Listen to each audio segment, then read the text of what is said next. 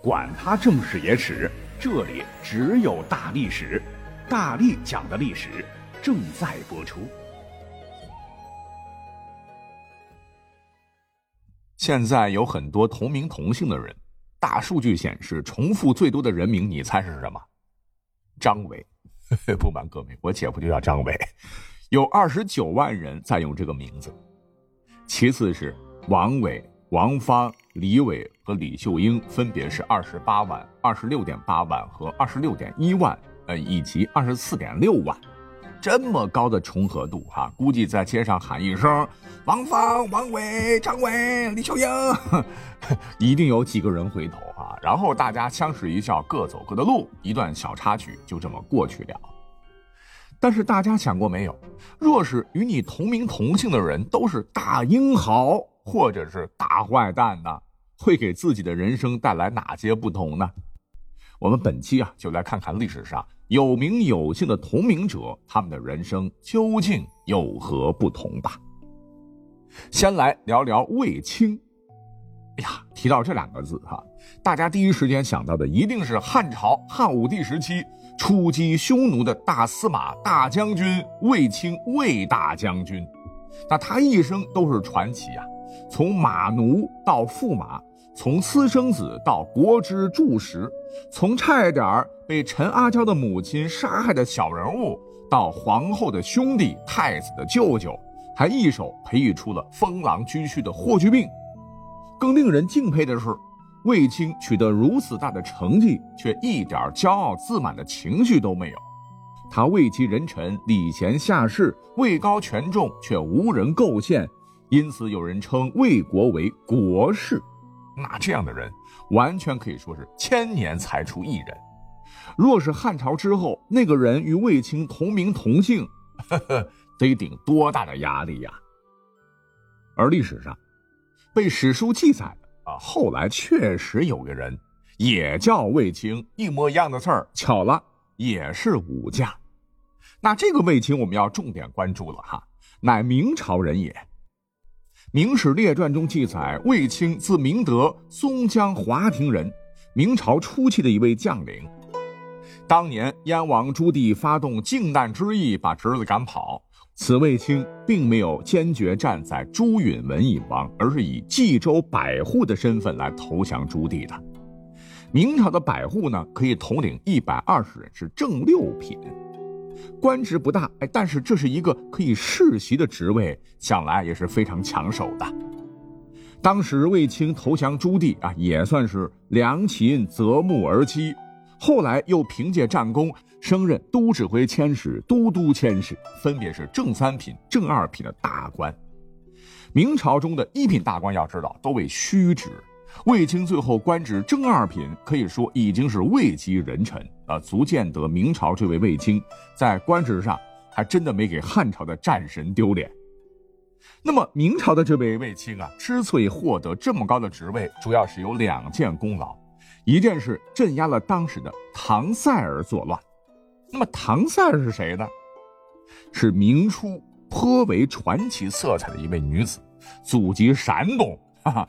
永乐大帝年间，要知道山东这块呢可不是好地方，水旱灾害或者是蝗灾遍地。正巧这时呢，唐塞尔的丈夫林三去世。据说唐塞尔在给丈夫扫墓后，竟然得到一个石匣，里面藏有宝剑和兵书。得知此宝后，唐塞尔日夜练习，最后竟然刀枪不入，还可以预知生前身后事。若是想得到米面油等生活必需品，也不用出去买，唐塞尔会用法术就能得到，还可以用纸人纸马上战场，啊，这身本事无论在哪儿那都是稀有物种啊。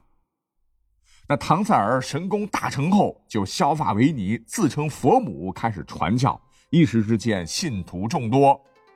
等到唐塞尔以红白旗为号发动起义时，已经从者数万。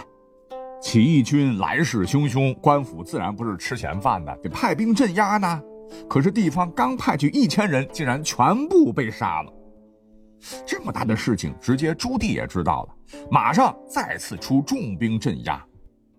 在接连两员大将被杀之后，朱棣震怒啊，一拍板，命令山东都指挥检事卫青率沿海备倭之兵突袭起义军，倭就是倭寇啊，这才以绝对优势击败了这股民间势力，唐塞尔不知所踪。那如果说击败唐塞尔起义，它并没有什么技术含量，那么卫青海上抗倭，则是实打实的大功。我们也知道，明朝的海患一向严重啊。朱棣时期虽说国力强盛，可是海盗来了抢完就跑，这这这着实也让人头疼啊。这点和汉初的匈奴倒是很相似，可见相隔千年，两位卫青将军的命运还是蛮像的。汉朝的卫青抗击匈奴七战七捷，明朝的卫青在抗击倭寇方面也是颇有建树。史书说。清有孝行，善抚士卒，居海上十余年。海滨人思之，请于朝立祠以祀。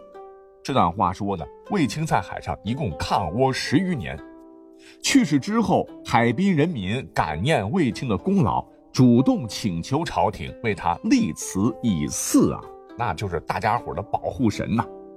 若不是真的做到保一方百姓，怎么会得到民众发自内心的爱戴呢？那么另据史载，卫青从明成祖朱棣年间就被派到沿海抗击倭寇，一直到明英宗朱祁镇年间去世，历经四朝，一直站在抗倭第一线，被人称之为海上门神。卫青善终的时候，他的后人依然在为大明朝鞠躬尽瘁。史书说，卫青次子颖，世壮勇，传子至孙淳，嘉靖时都神机营。吕家太保兼太子太师，四传至时太崇祯时掌后府，京师县怀铁券，河门十七人皆赴井死。可见卫青的后人绝对不怂啊！不仅受到明朝历任皇帝的信任，明朝灭亡时更是满门十七人投井而亡，绝不当贼人的俘虏。崇祯皇帝。他自个儿说啊，自己不是亡国之君，但满朝文武皆是亡国之臣。我想这些亡国之臣里面，一定不包括卫青的这十七名铁骨铮铮的后代。好，就这么地，我们讲完了历史上的卫青，咱们呢接着再来讲一位名人他唤作朱买臣。哎，他的故事可以说是家喻户晓了。有一出著名的评剧，哈，叫《朱买臣休妻》，又名《马前泼水》。在戏剧的宣传之下，真的让生在汉朝的朱买臣名气很大。但历史上，朱买臣出身寒门，四十几岁的时候还是吃上顿没下顿。偏偏这个人还很执拗，每次砍柴的时候还摇头晃脑的背书，因此遭到乡里人嘲笑，说他脑子不正常。他的妻子呢，忍受不了别人的冷嘲热讽，因此就与他离婚了。可是朱买臣竟然在离婚不久时来运转，呃，当然，这个时来运转不是他金榜题名了啊，因为当时的汉朝没有科举考试，他是在朋友的帮助下，在会稽先当了一名差役。年终岁尾之时，会稽郡要把这一年的财政税收汇报给朝廷，朱买臣就是众多押车差役中的一员。但是这个不起眼的身份却令他直接咸鱼翻身。朱买臣是随着车队一路到了京城长安，就在皇宫前上送奏书。但是呢，很奇怪，很久没有得到回复，他只能无奈的等着皇帝的诏令。有一天实在是烦了，就去街上散心，恰好遇到了同县的老乡，叫严柱。这时候呢，严柱已经官至中大夫。是可以与汉武帝刘彻说上话的人，他对朱买臣那是知根知底儿，知道朱买臣的才华。如今看到他落魄至此，就想帮一把，因此严柱把朱买臣推荐给了汉武帝。但朱买臣一直生活在社会底层，老婆都不喜欢他，都不要他了。如今要面对王朝最高的统治者，心理素质弱的一些人恐怕就会怯场啊。但是呢，他一点都不。他在汉武帝面前是说春秋、讲楚辞，不卑不亢，口若悬河。汉武帝非常赏识他，当即任命他为中大夫，与老乡严柱成了同事。这一下可好了，朱买臣是鲤鱼跃龙门，走上了官宦生涯。那么正是在这个时候，有一日，他是故意骑着高头大马，吹锣打鼓的走过前妻家。前妻呢是又找了一个，日子过得照样苦啊哇。看到前夫，这肠子都悔青了啊，就想复合。朱买臣骑在马上说：“复合可以啊。”哐，一盆水倒地上，你把水重新收回盆里，咱们再续前缘。哎，这个故事就打这儿来的。那么虽说此后呢，他的人生历程啊是两次被免职，又东山再起，最后还算行，是位列九卿之一。不过最终的结局。啊，因为老乡严柱被一个大臣害死了，他非常愤怒，就捏造事实，把那个大臣给弄死了。谁曾想，后来东窗事发，他也被汉武帝直接处死了。那这是汉朝的朱买臣的故事。后头在南梁呢，也有一位同名同姓的朱买臣，只是这位呢，史书笔墨并不多，他主要是出现在南梁第四位皇帝萧栋的人生当中。萧栋是谁呢？乃是那个和尚皇帝萧衍的曾孙。侯景之乱爆发之后呢，他被侯景拥立为帝。可谁都知道啊，当时的大权掌握在宇宙大将军侯景手中，他就是个傀儡，他也就是个过渡。等侯景准备充足之后，萧栋直接被一脚踢开，被迫禅让，然后被关押了起来。